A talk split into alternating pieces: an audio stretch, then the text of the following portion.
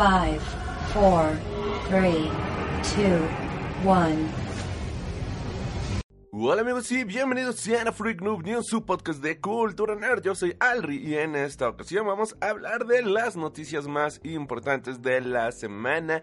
De igual manera vamos a estar hablando en nuestra sección de Freak Cinema al respecto de nada más y nada menos que de Pet Cemetery y quería hablar de Hellboy, pero la verdad es que la crítica le ha llovido tanto que ya me dio miedo ir a ver esta película. Espero para la siguiente semana este hablar sobre Hellboy porque por el momento como que las críticas, las reseñas y todos mis amigos y compañeros que han ido a ver esta cinta simplemente me han dicho cosas muy pero muy malas de esta película, a tal grado que me dicen que pues creo que no no vale mucho la pena, pero como siempre creo que lo mejor es hacerse cada uno de su propia opinión opinión, así que espero, espero ver en esta semana esta película y poderla reseñar para todos ustedes, ya sea aquí en el podcast o en algún video para el canal. Igual esta semana continuamos con nuestra saga de Camino a Endgame, esta saga que comenzamos el año pasado con Camino a Infinity War, en donde hablábamos de las sagas cósmicas de Marvel, las sagas que tienen como personaje principal a Thanos, este gran villano de la las películas de este Marvel Studios. Así que en esta ocasión vamos a hablar de Infinity de nada más y nada menos que de Jonathan Hickman. Y ya por último, comerciales rápidos, te invito a suscribirte a este programa en caso de que te agrade. Hablamos sobre cómics, películas, este mangas, series y muchísimo más. Toda la cultura nerd que tanto nos encanta. Nos encuentras en iTunes, en iBox, en Mixcloud, en este, ¿en qué más? En, en TuneIn, en, en, en Google Podcast. Esperemos pronto estar en Spotify. Creo que es ahorita una gran plataforma para poder subir programas y todo el mundo tiene Spotify, vaya. Quizás no todo el mundo tenga Google Podcast, ni iTunes, ni iBox, ni bla bla bla, pero al menos Spotify creo que todo el mundo lo está ocupando actualmente. Así que vamos a hacer lo posible para poder entrar a esta bonita plataforma. Y de igual manera, en caso de que estés escuchando esto en, en, en Front Row Radio todos los lunes a partir de las 7 de la noche hora de la Ciudad de México o a partir de las 8 de la noche hora de Chile. Si estás escuchando este programa y te llega a o no sabes dónde volverlo a escuchar, puedes hacerlo en las plataformas que mencionamos anteriormente. Ah, también en YouTube, también en YouTube pueden escuchar parte de este programa. Si estás escuchando esto en cualquiera de estas plataformas, en Front Row Radio en cualquier lugar y todavía no nos sigues en nuestras redes sociales, puedes hacerlo a través de Facebook, YouTube, Twitter, Instagram, Tumblr como Freak Noob News. Y de igual manera muchos se preguntarán de oye, ¿qué hiciste con la tienda de Kishink? Verdad es que ahorita voy a pasar todo mejor a, Facebook porque Kishink pide, pide demasiado, honestamente, en el sentido de que te quita el 9.5% de cada venta y de por sí ya uno tiene que dar barato ahí o para tratar de tener precios ligeramente competitivos, luego menos casi el 10% y cosas por el estilo, digamos que no, no está tan no está tan chido por el momento, al menos que tengamos así mil ventas semanales, pues creo que ahí sí se sostiene bastante bien. Pero por lo mientras, mientras tengamos dos, tres ventas por semana, está, bastante bien, la verdad. Así que por el momento lo vamos a pasar en Facebook. La tienda de Kichin va a volver en algún momento, no sabemos cuándo, pero va, va a regresar, va a volver a ver artículos. Y bueno, sin más, comenzamos con el programa. Freak Cinema, tu sección favorita del mundo del cine. Obi-Wan never told you what happened to your father. He told me enough. He told me you killed him. No. I am your father.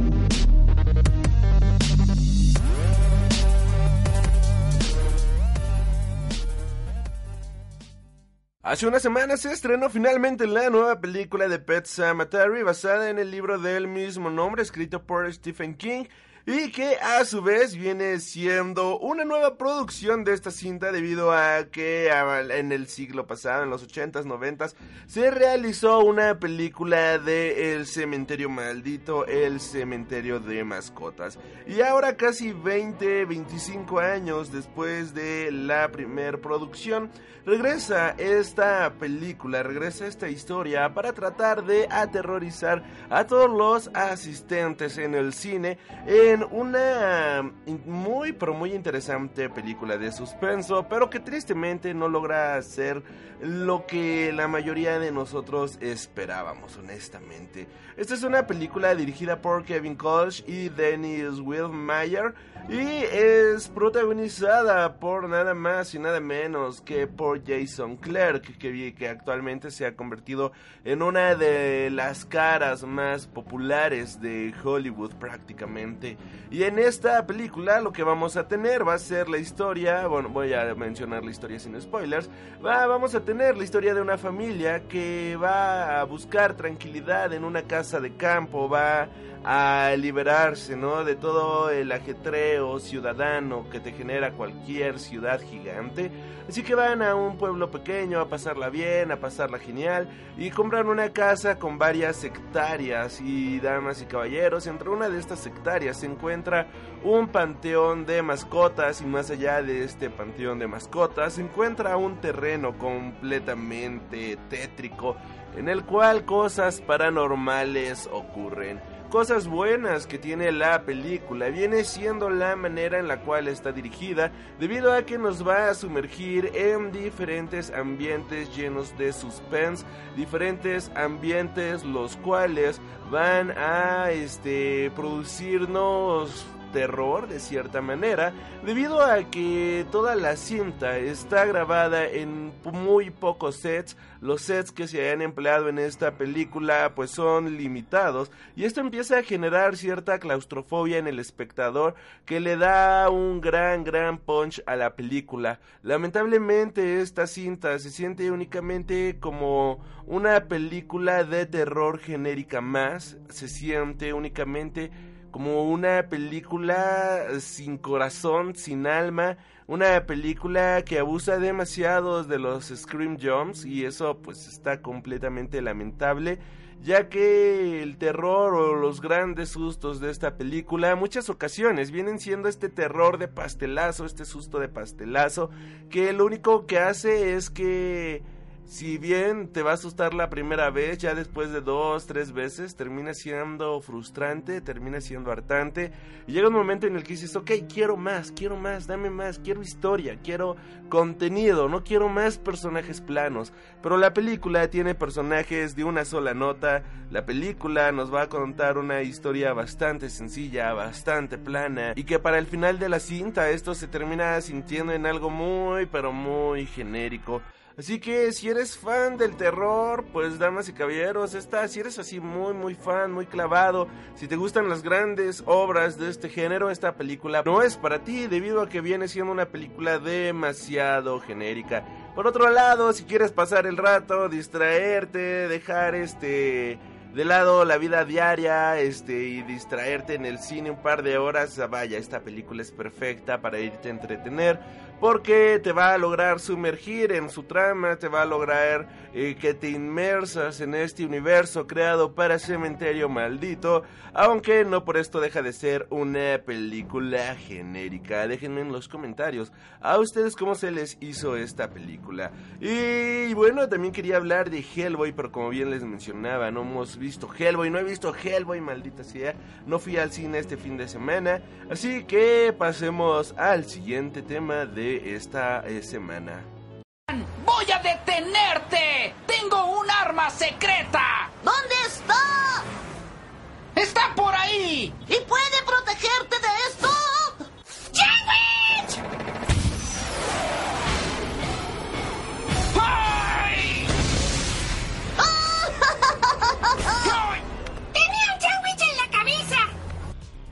regresamos aquí al Freak Noob News, damas y caballeros. Y vaya, vaya, vaya, que no hay tiempo que no se cumpla. Y en esta ocasión vamos a hablar de nada más y nada menos que de una saga que fue todo un hito en ventas en el lejano año del 2012 cuando salió. Obviamente estamos hablando de nada más y nada menos que de la, la, la, la saga de Infinity.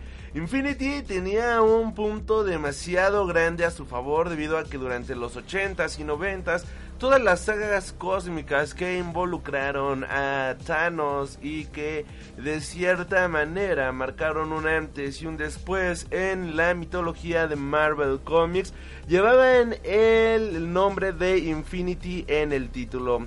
Infinity Gauntlet, Infinity Quest, este, Infinity este, Crusade, Infinity World, etc, etc, etc. Esta saga de cómics que marcaron, como bien menciono, toda una gran saga en los años 80 y 90 en donde nos presentaban prácticamente, en donde nos presentaron, mejor dicho, una saga que comenzó en los cómics de Silver Surfer, en donde Thanos este, estaba consiguiendo las gemas del infinito para, pues como bien sabemos, desaparecer a la mitad de seres en el universo para cortejar a la muerte hasta Infinity Crusade, que es enfrentarse a la parte buena de este Adam Warlock, del cual cómic del cual hablaremos próximamente en algunos meses, no ahorita, porque ahorita eh, la idea es hablar de Infinity, este Thanos regresa, Thanos wins, este eh, Infinity Wars, el actual, y ya después hablaremos de Infinity Crusade, pero, pero no se preocupen, hablaremos de esta saga, claro que sí.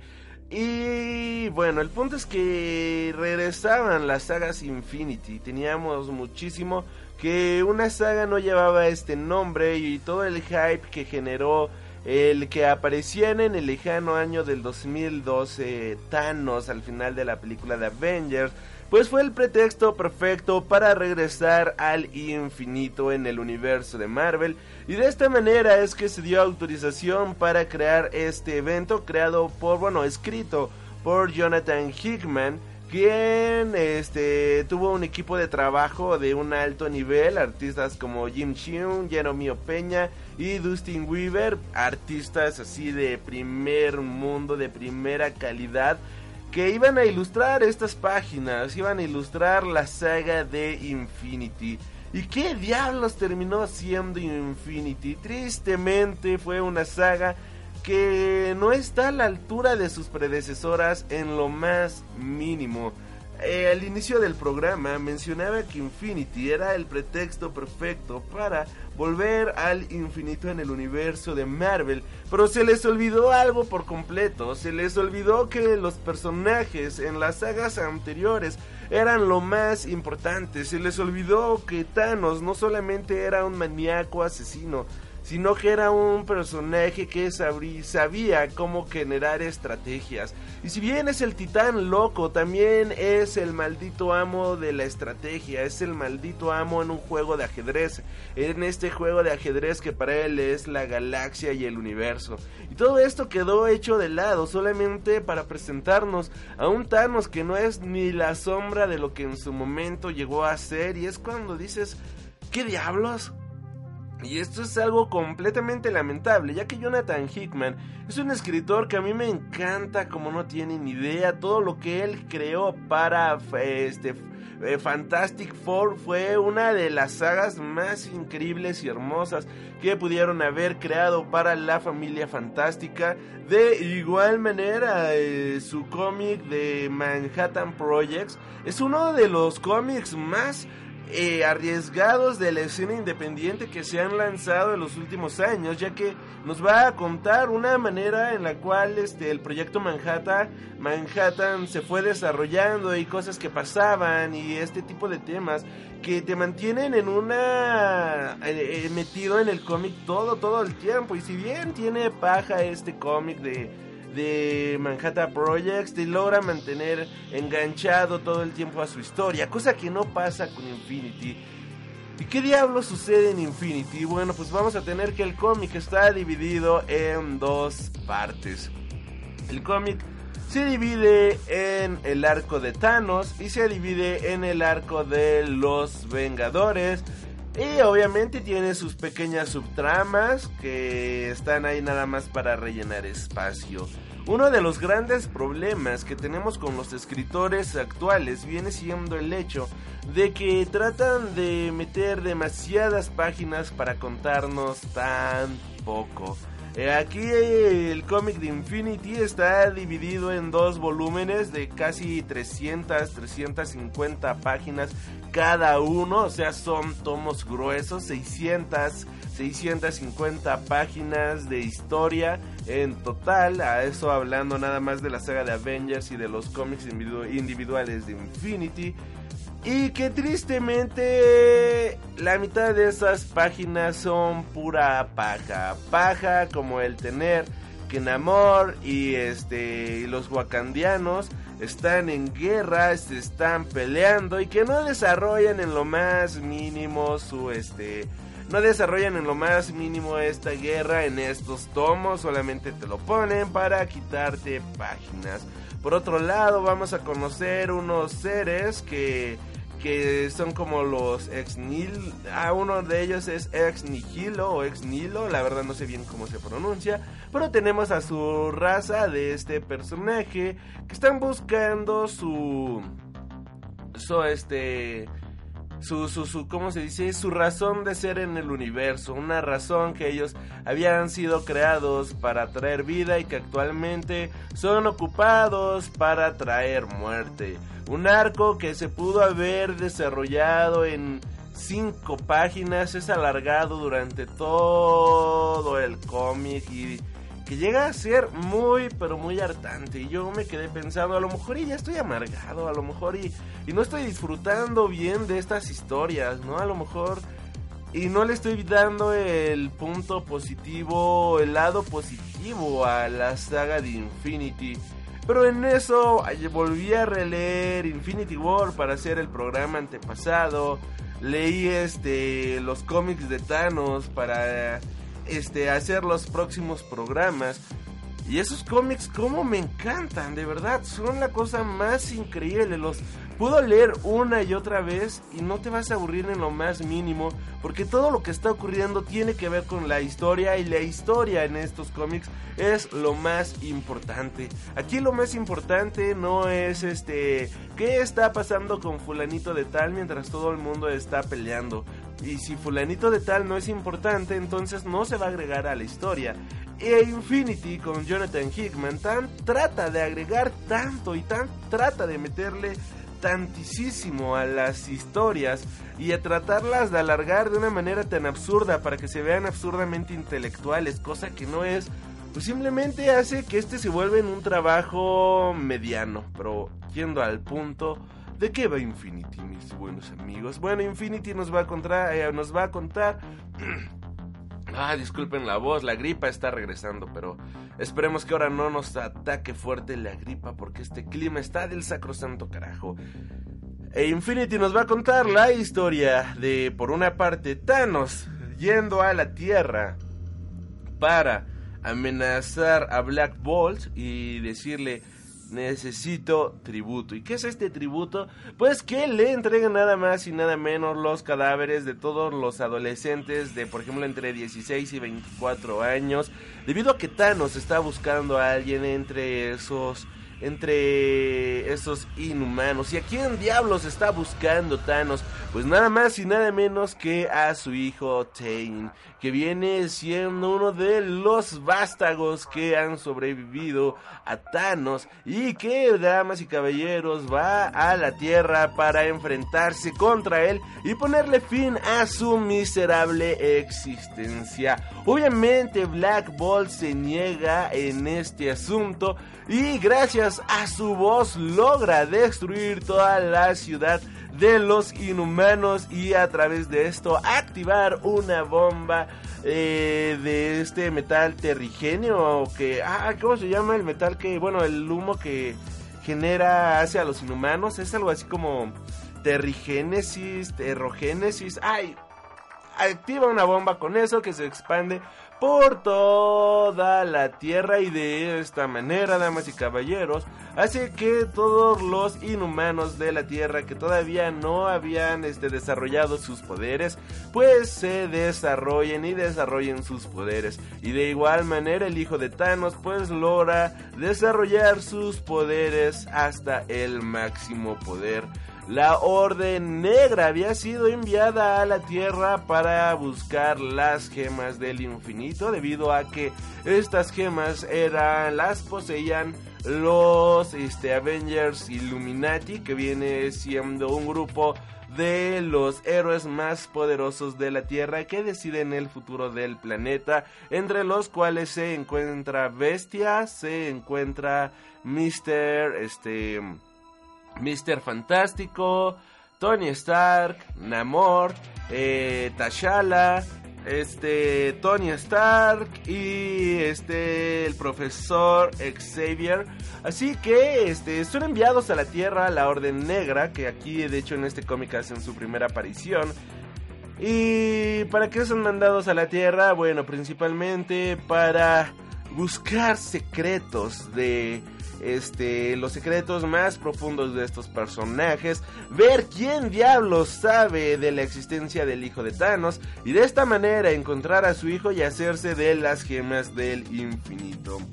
Algo que si bien es un buen plan, no es un plan a la altura de Thanos, de verdad que no lo es y esto y esto es algo que te quedas pensando todo el tiempo en este cómic. Esto no es a la altura de Thanos. Hemos visto a Thanos hacer cosas mil veces mejores. ¿Y por qué diablos Thanos caldría este que el propio Black Ball se encargue de la muerte de su hijo? Ok, quizás para este que él no tenga que ensuciarse las manos, cosa que no tiene sentido en Thanos. ¿Por qué diablos no Thanos cuando tenía el cubo cósmico, cuando tuvo las gemas del infinito en una de las miles de veces que ha tenido las gemas del infinito? ¿O por qué diablos cuando Thanos no tiene en sus manos? ¿Por qué diablos cuando Thanos no tuvo en sus manos el corazón del universo? ¿Por qué cuando Thanos no tiene cualquier artilugio que hace que la realidad cambie a su gusto y preferencia? ¿Por qué no solamente chasquear los dedos y en lugar de eliminar toda la vida en el universo, solamente eliminas la vida que quieres matar, que es a tu hijo? ¿Por qué ¿Por qué hacer tanto lío? ¿Por qué hacer un plan bastante absurdo que no está a la altura del Thanos que nos han presentado Jim Starling, que no está a la altura del Thanos de Jeff Lemire, que no está a la altura de, eh, de, Thanos que nos han presentado anteriormente? ¿Por qué diablos hacer este... ¿Por qué hacer esto? De verdad, ¿por qué, ¿por qué tratar de meternos a la mente de que Thanos ideó este este este plan tan mediocre en muchos sentidos pero bueno pero bueno. Este incluso el cómic de Thanos Origen que era como los primeros días de Thanos este este estos días en donde Thanos nos muestra en su adolescencia los planes que él tenía eran demasiado buenos. O sea este cómic escrito por Jason Aaron nos demuestra un personaje sádico y nos presenta un personaje inteligente que se basa en la ciencia para torturar y matar a la gente y a la vez convertirse en el pirata cósmico que lo fue en esta saga. Jason Aaron, Jeff Lemire, Jim Starling, todos los demás nos presentan un Thanos inteligente, nos presentan un Thanos calculador, un Thanos que sabe cómo manejar las piezas del ajedrez. Y aquí nos presentan un Thanos, pues, que tiene que eh, hacerse de, ¿cómo decirlo? Que tiene, que tiene, que tiene que confiar en los demás, que eso es bueno, es, es bueno confiar en los demás, pero que tiene un equipo porque él no puede hacer las cosas que tiene este planes absurdos de acercarse a la Tierra cuando no están los Vengadores, porque para esto los Vengadores habrían salido de la Tierra en contra de un grupo de personajes, damas y caballeros, que son nada más y nada menos los Builders. Builders. ¿Y quién diablos son los Builders? Bueno, pues los Builders son una especie de exterminadores que Jonathan Hickman se saca de la manga para este que los Avengers tengan algo que hacer, porque enfrentarse contra Thanos pues ya está muy visto, así que mejor que los Avengers se enfrenten contra otros personajes, ¿vale? Y bueno, con quienes se enfrentan pues son los Builders. Regresando ahora al arco de los Avengers, Los Vengadores, damas y caballeros, van a unirse contra el Consejo Galáctico para derrotar a esta especie de aniquiladores que están destruyendo cada universo y cada realidad existente. Esta parte resulta interesante porque aquí vemos al Capitán América haciendo lo que él es un estratega, un soldado y sobre todo un personaje el cual sabe lo que es la guerra y aquí lo vemos yendo a la guerra con absolutamente todos los Vengadores en una guerra cósmica que no saben si van a ganar. Esta, este hilo se vuelve interesante, se vuelve entretenido. Pero es entretenido solamente cuando te muestran lo que está pasando. De repente Jonathan Hickman le da el ataque de este George Lucas y empieza a meter demasiada política, empieza a meter demasiado este demasiados conflictos políticos entre los diferentes planetas y se empieza a volver un poco aburrido, pero vaya, es muy entretenida esta parte. Así que con los Vengadores fuera de la Tierra, Thanos tiene este, el planeta libre para ingresar en este planeta, para ingresar a la Tierra. Y es de esta manera como va a buscar a su propio hijo y envía a la Orden Negra para tratar de encontrarlos. Y Ebony Maw se mete a la mente de nada más y nada menos que Stephen Strange. Y gracias a él logra hacer que este Stephen encuentre a su hijo, encuentre a este, este, Attain. Y Thanos va contra este va a ir obviamente en busca de su hijo para tratar de matarlo. Pero las cosas no salen como él esperaba, porque en el espacio pues los Vengadores obtienen la victoria, logran liberar a varios pueblos, logran liberar a varios planetas que habían caído en el yugo de estos exterminadores de universos que no sé para qué quieren súbditos si lo que quieren es eliminar toda la vida en el universo, pero bueno, este logran ganar, logran salir victoriosos y es así como el universo le rinde tributo a los Vengadores y entonces todo el mundo se reúne para ir a la Tierra porque se han enterado que el titán loco está en busca de su hijo y va a tratar de matarlo. Así que Thanos se ve eh, eh, interrumpido en sus planes, llegan los Vengadores y lo en una especie de carbón, tal como hicieron con Han Solo. Y este Tain logra escapar, pero logra escapar junto con Ebony Maw quien lo seduce para demostrarle de que él tiene una habilidad todavía más grande por descubrir y que gracias a Ebony Maw este Tain va a convertirse en uno de los personajes más poderosos del universo, incluso más poderoso que su padre. Un destino que obviamente este Tay no quiere, pero que es inevitable para su historia, para su futuro. Y es de esta manera que de esto trata Infinity. No consiguen las gemas del infinito, Thanos no consigue matar a su hijo, su hijo se escapa con Ebony Maw, Corvus Claim, este, próxima Midnight, pues quedan este, humillados por Thanos y nos preguntamos entonces para qué crearon estos personajes. Después Corvus Claim tendría mayor importancia en los cómics, regresaría mejor de salud de la muerte y cosas por el estilo, pero al menos en este título sí, sí deja muchísimo que desear, damas y caballeros.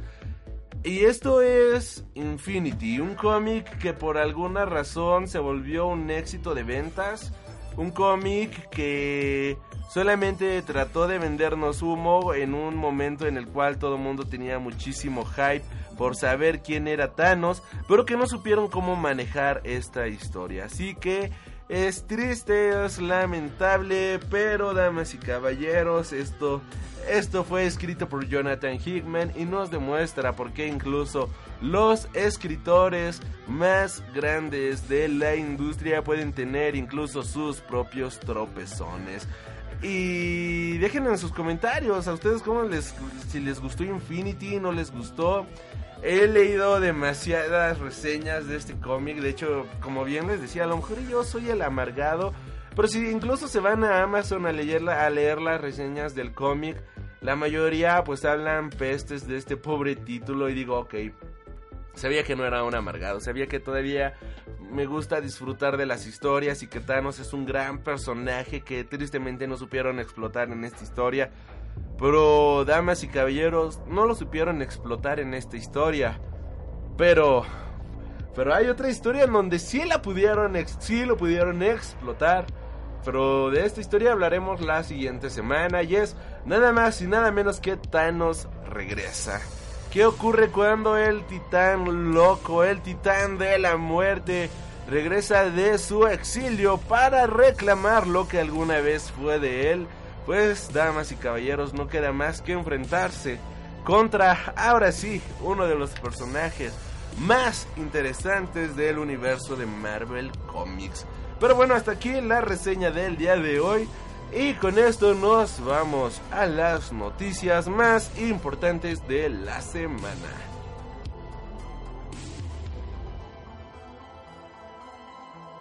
Y en las últimas noticias, el ejército ha quemado la última librería de la ciudad. La lista de música prohibida ha crecido de manera considerable el último año.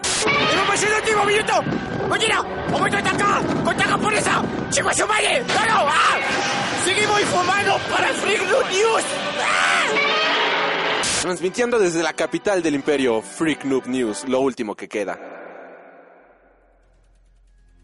Y esta semana Disney anunció su manera en la cual va a dominar al mundo durante los siguientes años. Y es que finalmente se ha hecho el anuncio oficial de nada más y nada menos que del servicio de streaming de Disney, el cual llevará el nombre de Disney Plus este servicio que también ya ha sido confirmado para la PlayStation 4. Disney ya ha anunciado oficialmente la fecha de lanzamiento de su servicio de streaming para Estados Unidos y será lanzado el día 12 de noviembre de este mismo año y tendrá un precio de 6.99 dólares al mes o 69 dólares 69.99 dólares anualmente. El servicio diseñado para ser un producto internacional se lanzará en América del Norte, Europa Occidental y algunos territorios de Asia a principios de 2020. No estará disponible en territorios adicionales sino hasta 2021, pero se prevé una expansión mundial a corto plazo. Sigue siendo la estela de éxito de Netflix y Prime Video, otras compañías que se han animado a lanzar sus propias plataformas, como es el caso de CBS con su servicio CBS All Access, para la que ha producido contenido original como las series de Star Trek Discovery, de Twilight Zone o otras por mencionar algunas. Apple, por cierto, entrará también en esta carrera por seducir a los espectadores este mismo otoño con su propio servicio de transmisión llamado Apple TV. Como bien sabemos, ya Disney fue retirado tirando paulatinamente sus contenidos de la plataforma de diferentes plataformas, como bien hizo en la plataforma de Netflix para explotarlas vía Disney Plus, de modo que la suscripción dará acceso completo a todo el catálogo, incluyendo series originales, películas, y proyectos desarrollados por Marvel Studios, Lucasfilms y Pixar Animation, a lo que se añadirán contenidos muy potentes de la recién adquirida Fox, como las 30 temporadas completas de Los Simpsons en exclusiva. Los superhéroes tendrán una especial relevancia con al menos tres series confirmadas, confirmadas hasta el momento como lo son Wanda Ambition, que va a ser protagonizada obviamente por la Bruja Escarlata y Visión, Falcon and Winter Soldier y una serie de Ojo de Halcón. De igual manera ya se habla de una serie protagonizada por Loki, que ya incluso este Kevin Feige ha mencionado de que esta serie será protagonizada por el mismísimo Tom Hiddleston y las historias de esta serie serán eh, cosas que ocurrieron mil años antes de los acontecimientos en la primera película de Thor. En lo que a la facción infantil se refiere, el servicio se estrenará con la serie de acción real de La Dama y el Vagabundo y también contará con The Mandalorian, este serie para los fanáticos de Star Wars.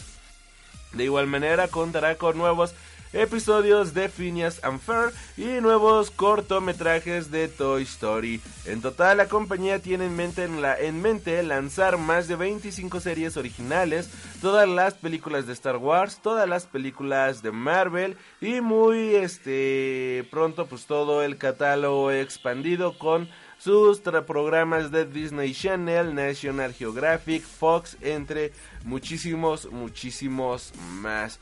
Eh, de igual manera, hablando de números, pues se espera que su inversión en efectivo en originales exclusivos sea de un poco más de mil millones de dólares en el año fiscal de 2020, damas y caballeros.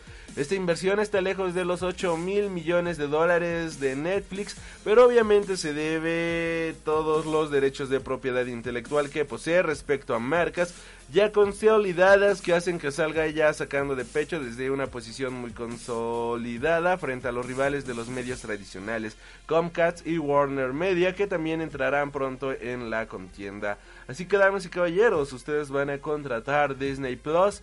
Yo la verdad no lo sé, solo me interesa por las series de de Marvel, si soy muy honesto, un poquito por el contenido de Star Wars, pero pues ya tengo las películas en físico, así que que no estoy seguro si, si lo voy a conseguir honestamente. Y hablando de Disney Plus, eh, tenemos que esta plataforma estrenará una película para adultos de acción real de nada más y nada menos que del pato Darkwind. Ya lo vaticinaron los Simpsons hace años. El plan secreto de Disney es hacer con el control del mundo y poco a poco lo está consiguiendo a través del contenido audiovisual y por, lo, por el momento ya se han hecho de muchísimas propiedades. Entre, bueno, pues tenemos, como bien tenemos, el anuncio y entre este anuncio que acabamos de dar, de dar, perdón, Rafael Bob Wake, Rafael Bob Waxberg ha anunciado que está escribiendo y que va a dirigir una película live action del pato Darwin para Disney Plus en la que el pato no tiene problemas en matar a la gente. Escribía Rafael Bob Waxmer en su cuenta de Twitter antes de entrar en detalles.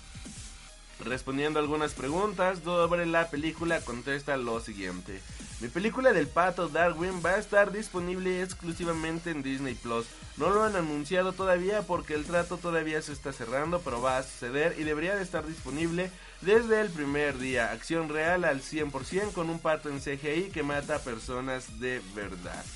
Así que, damas y caballeros, pues esta, esta película suena, suena interesante, una película muy de serie B, pero clasificación C es algo que, que llama mucho la atención y que honestamente no creo que haga Disney si somos muy pero muy honestos. Entre otras de las series anunciadas, pues tenemos a The Mandalorian y ya también se, se nos mostraron, ya se mostraron, mejor dicho, las primeras imágenes de la serie e incluso se filtró el tráiler de The Mandalorian, el cual fue presentado en la Celebration, Star Wars Celebration de este año. Eh, John Favreau es eh, como viene aquí como director de esta nueva serie. John Favreau, si les suena el nombre, es porque fue el director de las primeras películas de Iron Man, al igual que del remake del Rey León. El estreno eh, en el estrado, perdón, este, de esta presentación en Star Wars Celebration se acompañó con todo el reparto de Mandalorian, la primera serie original de Star Wars para la plataforma de streaming de Disney Plus. Ha presentado sus primeras imágenes y al público entero le han gustado. Por desgracia, pues el tráiler no se publicó de manera este mundial, pero sí se publicó por eh, bueno, sí se llegó a filtrar este tráiler.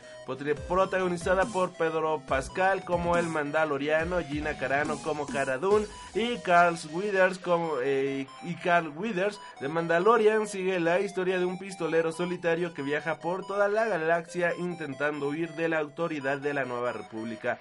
El actor de Game of Thrones y Narcos es el encargado de dar vida a ese prófugo de la justicia. Y con esto entramos a las noticias del lado Star Warsiano de la fuerza al full. Este fin de semana que acaba de terminar se llevó a cabo, como bien mencionábamos, la Celebration en Estados Unidos, este evento de Star Wars, en donde se presenta lo más nuevo de esta franquicia. Y entre lo más rescatable se anunció Star Wars Jedi Fallen Order, este videojuego que va a ser lanzado este mismo año y que correrá a 4K en Xbox One X con una tasa de frames variable. Las imágenes lucen brutalmente hermosas. Con la Star Wars Celebration 2019 que está teniendo lugar este fin de semana, no paran de surgir las noticias en torno a los próximos proyectos de Star Wars, en especial con la presentación de Star Wars Jedi Fallen Order, la nueva aventura de Respawn Entertainment y Electronic Arts, que llegará en noviembre a PlayStation 4, Xbox One y PlayStation, y desde Microsoft han confirmado ya el rendimiento que tendrá el juego en su plataforma particular, donde correrá nada más y nada menos que 4K en Xbox One X. Según remarca el listado de Star Wars Jedi Fallen Order en la tienda de Microsoft, el juego de Respawn y contará con mejoras para Xbox One X, donde correrá una resolución nunca antes vista, con soporte con la tecnología HDR10 para disfrutar de la nueva aventura de Star Wars con la mejor calidad de imagen posible. En cuanto a la fluidez de la imagen y según este en cuanto a la fluidez de la imagen y según este listado, Jedi Fallen Order hará uso de una frecuencia de actualización variable, es decir, de una tasa de frames que fluctuará durante la partida en función de la situación. Por el momento, este juego se tiene previsto que llegue el 15 de noviembre de este año. También se anunció que este juego no va a ser un mundo abierto como lo habían sido las, los juegos anteriores de Star Wars. Pero esto no fue el anuncio fuerte, sino que el anuncio fuerte fue, damas y caballeros, que se reveló el nombre, el póster y el teaser de la nueva película de Star Wars. Y llevará por título Star Wars Episodio 9 The Rise of Skywalker o El arroz del trotacielo. es algo bastante cagado porque salió el chiste de que si lo ponías en Google eh, translation, el nombre que le pusieron The Rise of, of Skywalker, aparecía el arroz del trotacielos o el caminante del cielo, algo así. Pero bueno, por fin se ha revelado uno de los secretos mejor guardados de Star Wars, el título de su nueva película de la saga y con la que cerrarán la saga de los Skywalker. Y más que aclarar dudas, nos ha hecho más que aumentarlas. The Rise of Skywalker es el título elegido para noveno episodio de la saga de Star Wars, referida al legado de los Skywalker, que además pondrá fin a esta saga familiar galáctica. Cuatro palabras que el propio director de la cinta J.J. Abrams ha explicado que se han elegido con mucho cuidado y mucha conciencia y que a pesar de que ahora pueden confundir a los fans, sabe que cuando la película se estrene todo el mundo entenderá el porqué del ascenso de Skywalker. Este es el título correcto para esta película. Sé que es provocador y que nos plantea muchas preguntas, pero creo que cuando vean la película entenderán la intención de lo que significa. En el flujo de los títulos, esta película tiene una responsabilidad un tanto rara, pues tiene que ser el final no solo de una trilogía de películas, sino de una saga de nueve.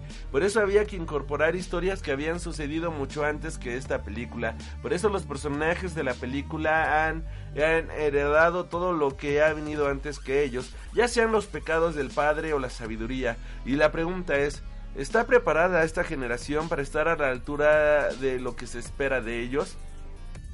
Esa es la pregunta que nos hacíamos nosotros todos los días, explicaba el director durante el panel de la presentación de la película.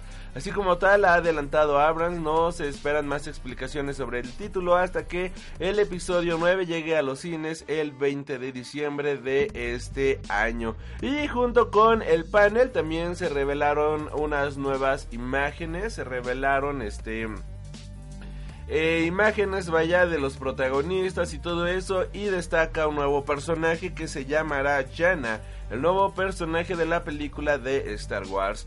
Este, aunque se ha visto la primera imagen de Jana, que pues es una que salió en todas las redes, la pueden ver en nuestras redes sociales también. Por ahora el equipo de Star Wars se resiste a contarnos quién es ese personaje y sí, como se sospecha, es la hija de Lando Calrissian quien regresa en esta película, que vuelve a la carga después de todos estos años en el ostracismo. Desde luego su look es lo más atractivo y tal como ha demostrado en la Celebration, Naomi parece entusiasmada con el personaje de Jana y con formar parte de las aventuras de este nuevo episodio. Así que bueno, bueno, la verdad es que luce bien. No se me había ocurrido el hecho de que podía ser su hija, si soy muy honesto, pero pero vamos a ver. Y en el tráiler, pues vaya, ¿quién salió, damas y caballeros? Bueno, aunque no salió, fue quien se robó el tráiler y es nada más y nada menos que eh, la risa del emperador Palpatine o Palpatine, como le quieran llamar. Ah, luce brutal, de verdad, de verdad, de verdad, qué nombre, qué, qué, qué, qué hermoso, o sea, se robó el tráiler por completo, aunque no lo vimos en pantalla ni un solo segundo. Y la verdad es que la piel se te pone completamente chinita cuando lo ves. En el tráiler también vemos que este Kylo Ren está reconstruyendo su casco y de hecho ya salió el primer prop oficial de un juguete en el cual vemos este que dice Star Wars y pues aparece Kylo Ren con el traje este como ¿cómo decirlo? Que está como suturado, está ahí como soldado, por decirlo de cierta manera, por lo cual pues sí regresa el casco de este de Kylo Ren a la franquicia. Y no solamente eso, sino que J.J. Abrams admite que Star Wars Episodio 8 no se parece en nada a lo que él planeó. Esta es una semana crucial para los fans de Star Wars, ya que la Star Wars Celebration 2019 de Chicago nos está dejando con un montón de incógnitas y de anuncios pendientes. Recordemos también todos los anuncios que se han hecho anteriormente, pero lo que más destaca obviamente es lo relacionado con la saga principal. El director del Despertar de la Fuerza y del episodio 9 ha admitido que la historia de Ryan Johnson, que la historia de Jar, que bla bla bla el director de Star Wars, o sea J.J. Abrams, ha admitido que la historia que Ryan Johnson contó para el episodio 8 de Star Wars es muy diferente a lo que él había imaginado y llegado a plasmar. Aunque el director no entra en críticas directas, sí que ha indicado, según informa Screen Rant, que Lucasfilms le dio a Johnson una tremenda libertad creativa que aprovechó para desviarse de lo que Abrams tenía en mente, usando simplemente como base el episodio 7. Abrams ha indicado especialmente que los planes que había concebido para la familia Rey eran muy diferentes a lo que se vio en los últimos Jedi, algo que no es muy difícil ya que esa línea narrativa se cortó de sopetón. Ciertamente la película de Johnson creó un sismo muy grande en torno a los fans de Star Wars que llevaban más de un año debatiendo sobre lo que se ve en la cinta, lo que sobra y lo que no sobra. Así que de esta manera lo que parte de los fans temen es que la trilogía en la cual está trabajando Johnson vuelva a generar tanta polémica, tanto a nivel narrativo como a nivel cinematográfico. ¿Será buena idea dejarle todavía esta posibilidad de una trilogía a Ryan Johnson? La verdad yo lo veo difícil, es muy buen director lo de cada quien le dio una vista completamente nueva al mundo de Star Wars. Pero si somos muy honestos, eh, como bien mencionábamos al inicio de la nota, esto, de estos, esto se trata de una de una saga de nueve películas en su línea principal, más dos spin-offs que se conectan directamente con esta línea argumental. Así que de alguna manera irte por la tangente violando todo lo visto en las eh, esas entonces, a ver, seis películas. Siete, en las ocho películas que teníamos hasta el momento de Star Wars, pues simplemente está muy pero muy del sacrosanto carajito. Y de hecho, el propio productor de Disney ha confirmado de que después del episodio 9 sí se está trabajando actualmente en películas de Star Wars, pero que van a dejar descansar la saga por lo menos un par de años. Así que no tendremos próximos spin-offs ni nuevas películas de Star Wars por varios años más, ya que creo que una película de Star Wars al año no estaba mal, pero que estén bien hechas, vaya, o sea, que se hayan sido como Rogue One, nadie se queja, gran película, gran dirección, grandes, grandes escenas, grandes personajes. Pero si nos van a empezar a dar fregaderas, pues creo que, pues creo que es lo mejor para cualquier tipo de franquicia, honestamente. Y una noticia que relaciona a Star Wars con la franquicia de Disney Plus es que Alan Tudyk regresará como K2SO en la serie de Cassian Andor. El multifacético actor regresará como el ácido androide Stephen este de, de K2SO. Esto pues fue anunciado en la Celebration y se anunció también como parte del plan de series originales de este iba a decir Netflix, no, de de Disney Plus. y ahora con esto nos vamos a las noticias de Star Wars, digo de Avengers y de Marvel en general mientras me quedo sin voz, damas y caballeros. Pero bueno, comenzando con las noticias, tenemos que Avengers Endgame será algo completamente diferente a lo que hemos visto anteriormente, según Cian Gunn.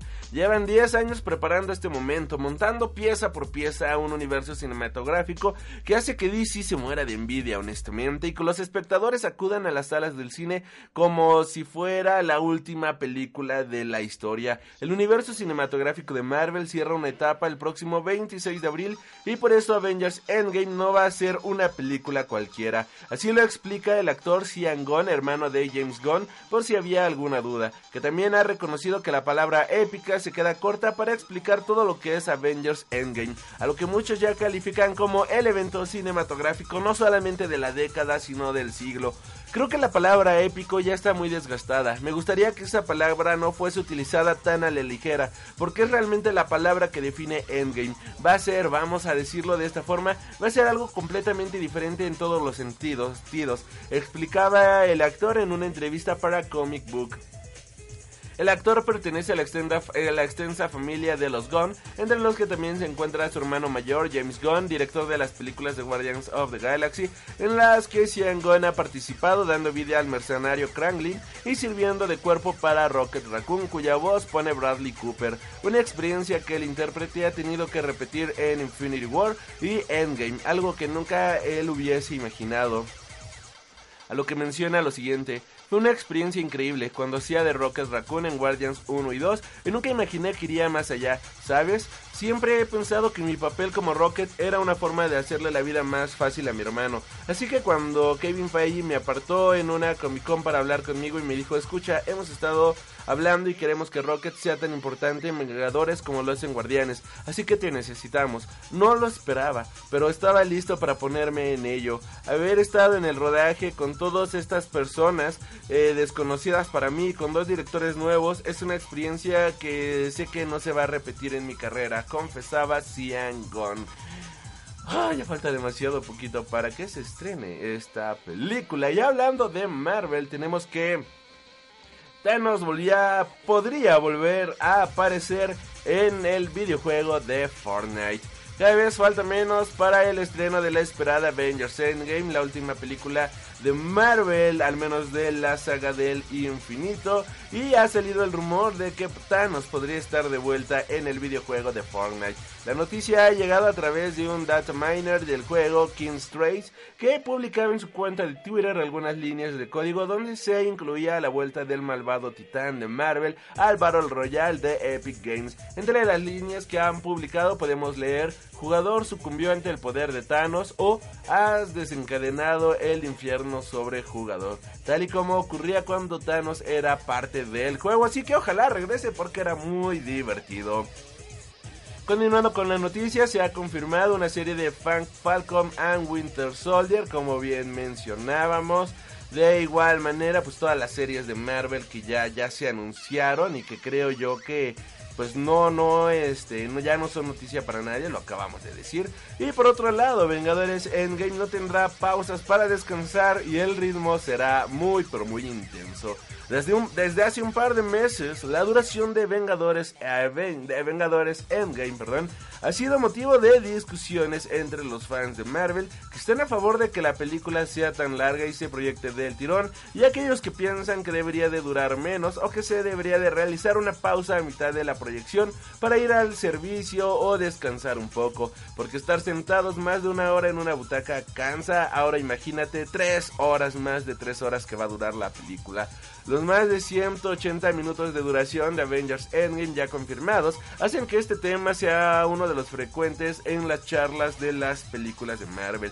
Kevin Feige ha querido dejar zanjado de este asunto, asegurando que Avengers Endgame no realizará ningún intermedio durante su proyección. Según el presidente de Marvel Studios, el ritmo de Avengers Endgame será tan intenso que no se pueden permitir realizar una pausa. Cree que los fans no querrán hacer un intermedio y que cortar el ritmo sería un error. Anthony Russo, uno de los directores de la película Marvel, ha confirmado que solamente se habló de realizar un descanso en broma y que jamás es algo que se ha planteado en serio. Así que, damas y caballeros, si no aguantan el refresco jumbo, si son de vejiga pequeña, pues no compren refresco ese día, cómprense nada más un cafecito ligero. Recuerden cuando salió El Señor de los Anillos, que duró casi tres horas y media, así que si no hubo intermedio con El Señor de los Anillos, pues no creo que haya con este. Así que disfrutemos todos juntos de Avengers Endgame. Y por otro lado, pues los hermanos Russo, damas y caballeros, pues confirman lo obvio, ¿no? Avengers Endgame no incluye cameo de los X-Men, pero siguen insistiendo con Secret Wars. A medida que se, se acerca el estreno de Vengadores Endgame, el hype y las teorías fans se hacen más frecuentes. Y es que hay algo que, este, y es que algo hay que hacer mientras esperamos a que llegue el 25 de abril, ya que, pues, damas y caballeros, las teorías están a todo lo que dan y mientras llega esta película, hacer teorías, créanme que es muy, pero muy divertido. Sin embargo, los hermanos Rousseau, los directores de Avengers Endgame, han descartado públicamente que no va a haber nada relacionado con las franquicias existentes entre Fox y Disney, ya que la película se acabó de filmar desde el año pasado y que el acuerdo pues es muy reciente, por lo cual el hecho de que haya un, un cameo de los X-Men o los Cuatro Fantásticos pues simplemente es algo que no va a ocurrir. Sin embargo, los rusos insisten en que llegará un momento en el que aborden la línea argumental de Secret Wars con el Doctor Doom como el principal antagonista, o al menos eso esperan. Kevin Feige, el presidente de Marvel Studios, ya advirtió que pasaría bastante tiempo antes de que viéramos a los X-Men en el universo cinematográfico de Marvel, y las palabras de los hermanos Russo corroboran dichas declaraciones. De momento, tendremos que conformarnos con el plantel de personajes Marvel que ya están en el UCM, que no son pocos, pero que este si les agregamos ahorita de sopetón a los cuatro fantásticos y a los X-Men, pues sería quitarle muchísima importancia a lo visto en la película de Endgame. Vaya, sería como quitarle la relevancia a los Vengadores principales para enfocarse a los X-Men, pues como que no, la verdad es que no. Y continuando con la noticia, a medida que nos acercamos al estreno, pues continúan las declaraciones, continúan las entrevistas. Y otra declaración de los hermanos Rousseau es que pues esta película es algo, el final es algo que nadie, nadie, nadie se imagina y que nadie se espera. Los directores de Vengadores Endgame eh, han declarado para Comic Book que ninguna de las teorías que los fans han formulado ha acertado con precisión el desarrollo de la película de Marvel. Joe Rousseau ha ido un poco más allá y ha hablado de la teoría de Ant-Man in the Boot o Ant-Man en el trasero, diciendo que es totalmente inexacta. Claro que Josh Brolin ya nos dio su opinión sobre esta teoría, cosa de lo que hablamos hace dos programas, pero bueno. Vengadores eh, esta película de Vengadores Endgame, pues nos comentan que va a tener un final que absolutamente nadie se ha imaginado y que va a agarrar absolutamente a todos por sorpresa. Recordemos que esta película cerrará el ciclo de 22 películas que Marvel y Kevin Feige han bautizado como la saga del infinito. Por otro lado, hablando de la saga del infinito y lo que continúa, pues resulta que la fase 4 del universo cinematográfico de Marvel se extenderá durante nada más y nada menos que 5 años.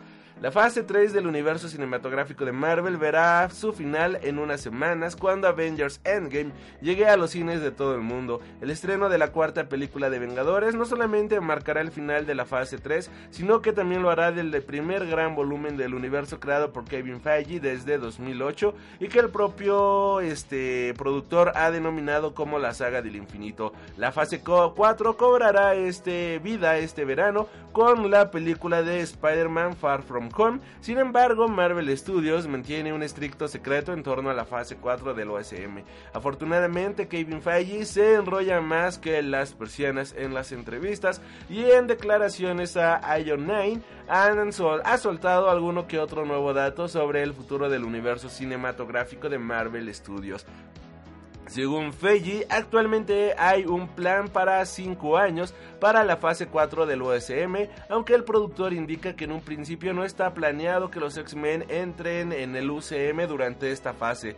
Por otro lado, sí que hay películas en preproducción y algunas ya confirmadas para el próximo año, como lo vienen siendo la película de la Viuda Negra, Doctor Strange 2, Guardians of the Galaxy Volumen 3 o la propia película de los Eternos, y la también presentación de algún personaje relativamente desconocido por el público como Shang-Chi, protagonista de los cómics de Master of Kung Fu, que es una de las sagas más geniales que tiene Marvel de los años este, 80, 70. Léanlo por favor. Es increíble. No obstante, como la mayoría de los proyectos de la industria cinematográfica, todos estos planes están sujetos a cambios sin previo aviso, así que realmente este el futuro de Marvel no tiene ahorita por lo menos un nombre que lo represente, pero al menos ya sabemos que esta nueva fase durará 5 años. Creo que son 5 buenos años para poder introducir a nuevos personajes. Y ahora hablando, continuando con Avengers, tenemos que Avengers Endgame rompe récord de preventa en boletos para Latinoamérica. No solo fue en Estados Unidos, sino que también en la región hispano-parlante del continente americano, la cinta de Marvel Studios impuso nueva marca. A través de un comunicado de prensa, Disney anunció que la película Avengers Endgame impuso nuevo récord en preventa de boletos para la región de Latinoamérica, con 5 millones de boletos vendidos, lo cual asegura una recaudación de 23 millones de dólares tan solo en México. Se reportan, este, así que pues, es una cifra, es una cifra muy grande. Aquí en México ya van más de 2 millones de boletos vendidos, damas y caballeros. Avengers Endgame marca cierre, como bien mencionamos, de toda esta etapa y se estrenará ya el 26 y ya queremos que todos, ya todos queremos que llegue el 26. Y pues relacionado a la nota de hace ratito, pues como decía Kevin Feige, pues esta, esta la cuarta fase este, tendrá una duración de 5 años, pero no, no se tiene contemplada la inclusión de los X-Men, según en esta fase. Todos sabemos que eso es mentira. Eso es suicidio colectivo, damas y caballeros, así que tienen que meterlos. Y ya para cerrar con las noticias de Marvel, tenemos que Marvel ha recibido un subsidio de 17 millones de dólares para filmar en Australia. Esto ha llegado como una gran sorpresa ya que se desconoce qué película esté filmando Marvel en dicho país. Y el gobierno australiano también ofreció incentivos de locación que representará un descuento de 16% de, de descuento en costos de la producción y podría conseguir otros 7.1 millones de dólares adicionales como parte del fondo Made in New South Wales que es un programa de apoyo e incentivos que, otorgado, que es otorgado por el estado de la costa este de Australia. Así que este por el momento no se ha confirmado el título de la película que se estará filmando en dicho país, pero medios locales han especulado que podría tratarse de la película de Shang-Chi, la primera cinta de Marvel en tener un protagonista de origen asiático y que será dirigida por Destin David Creighton y Dave, Dave Así que veremos cómo continúa esto. Pero esta película, pues ya, ya está en producción y no sabíamos nosotros, lo cual, pues lo cual está bastante interesante. Y ya para cerrar con las noticias, Marvel revela los primeros detalles de House I Power of X.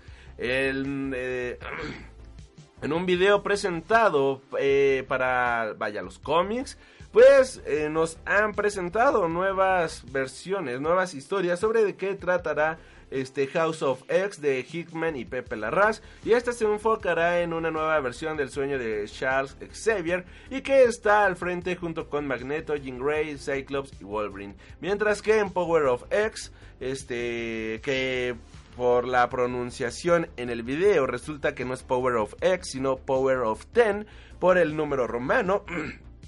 Jonathan Hickman y R.B. Silva explorarán historias que se extiendan en la historia mutante, ya sea en el pasado o en el futuro. Veremos, veremos cómo continúan estas sagas. Y estas series pues están programadas para salir en el mes de julio de este año. La verdad, no tengo ganas de leer ahorita algo de Jonathan Hickman. Creo que sus Fantastic Four son increíbles. Pero hay que dejarlo hasta, hasta ahí. Porque la verdad no ha hecho absolutamente nada bueno en los últimos años. Y ahora nos vamos con las noticias de Ceitas de la Fuerza. Y Warner Bros. se enoja con Donald Trump por usar música de Batman en uno de sus discursos. Siempre es fiesta en la Casa Blanca de Trump. El presidente de Estados Unidos se ha vuelto a ver se ha vuelto a ver envuelto en una polémica tras realizar la publicación de un video para darse autobombo a través de las redes sociales. En este caso, en la red social de Twitter, en la que ha utilizado deliberadamente la banda sonora original del Caballero de la Noche este la leyenda renace compuesta por Hans Zimmer, algo que ha hecho poca o ninguna gracia a Warner Media. Trump ya se apoyó en la película DC hace un tiempo cuando casi calcó el discurso de Bane de Tom Hardy que que da en Gotham City para la película, pero esta vez ha ido un poco más lejos, tensando más la cuerda de lo que es legalmente aceptable. De hecho, según informa HuffPost, Warner Bros. está estudiando tomar medidas legales contra Trump por el uso no autorizado de una de sus propiedades intelectuales para su video de campaña. El video que publicó el residente de presidente de Estados Unidos, Donald Trump, Intercalaba imágenes de reuniones que el líder estadounidense había mantenido con dignatarios internacionales como el líder norcoreano Kim Jong-un o el presidente brasileño Jair Bolsonaro, junto con imágenes de liberales reconocidos como el expresidente Barack Obama, Amy Schumer o Rose O'Donnell. El video sin diálogos acompañaba la música y las imágenes con el texto primero te ignoran, luego se ríen de ti y luego te llaman racista. El video ya ha sido retirado de Twitter y realmente dudamos que Warner vaya más allá con las acciones legales, aunque nunca se sabe, con lo que le gusta estar a Trump en medio de estos este, escándalos. Quizás el hombre vuelva a tensar la cuerda con Warner para sacar más provecho y estar hasta en los podcasts de cómics como es el caso por otro lado, tenemos que habrá segunda parte de Shazam con el mismo guionista. Tras su primer fin de semana en cartelera, Shazam, la nueva película de DC Comics que ha llegado a los cines de todo el mundo, está resultando un éxito de crítica y público, además de estar dando un buen resultado en taquilla con casi 160 millones de dólares recaudados en su primer fin de semana. Todo un logro si se tiene en cuenta que su presupuesto es muy inferior al de la película media de superhéroes.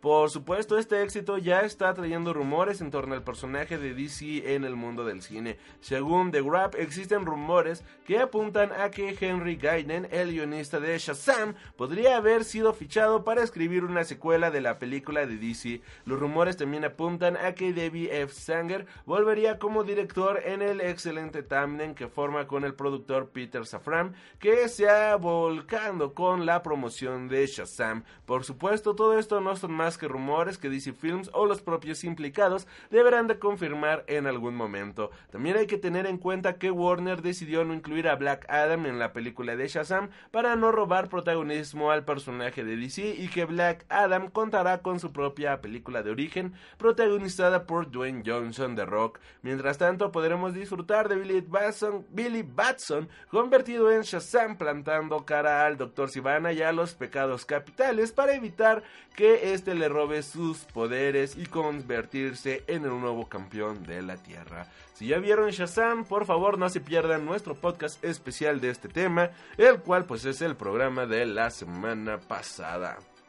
Por otro lado, muy buenas noticias para los fans de la serie de Titans y es que Jorah Mormont será Bruce Wayne en la serie. El actor Ian Glenn de Game of Thrones se suma al elenco de la segunda temporada del show de DC Universe de la serie de Titans y lo hace en el papel de nada más y nada menos que de Bruce Wayne y pues esto esto pinta demasiado bien. Y lo que no pinta demasiado bien y al mismo tiempo sí, es que Suicide Squad, de Suicide Squad, dirigida por James Gunn, resulta que siempre sí va a ser una secuela de la película anterior y que Idris Elba continúa al bordo de la cinta, pero que ya no interpretará al personaje de Deadshot, ya que este personaje es interpretado por Will Smith, pero al no poder Will Smith filmar esta película, pues entonces Idris Elba estará haciendo otro personaje que todavía no se ha anunciado. Pese a que previamente se reportó que Elba reemplazaría a Will Smith como Deadshot en la nueva cinta, ahora se indica que todas las partes, ahora se indica que todas las partes de la producción, incluyendo director, escritor, James Gunn, bla bla bla, ha decidido que la cinta no incluya a este personaje y que Idris Elba haga otro papel. Y Warner Bros. se negó a dar comentarios al respecto sobre esta información que ha revelado Variety. Y pues muy muy malas noticias, ya que Alison Mack se declara culpable en el caso del culto sexual. Si son seguidores del podcast, habrán seguido las noticias conforme las íbamos sacando. Si no, pues aquí un breve resumen. La actriz de la serie Smallville se ha declarado culpable en la Corte Federal en Brooklyn en su relación por complicidad en el caso del culto sexual NXIVM.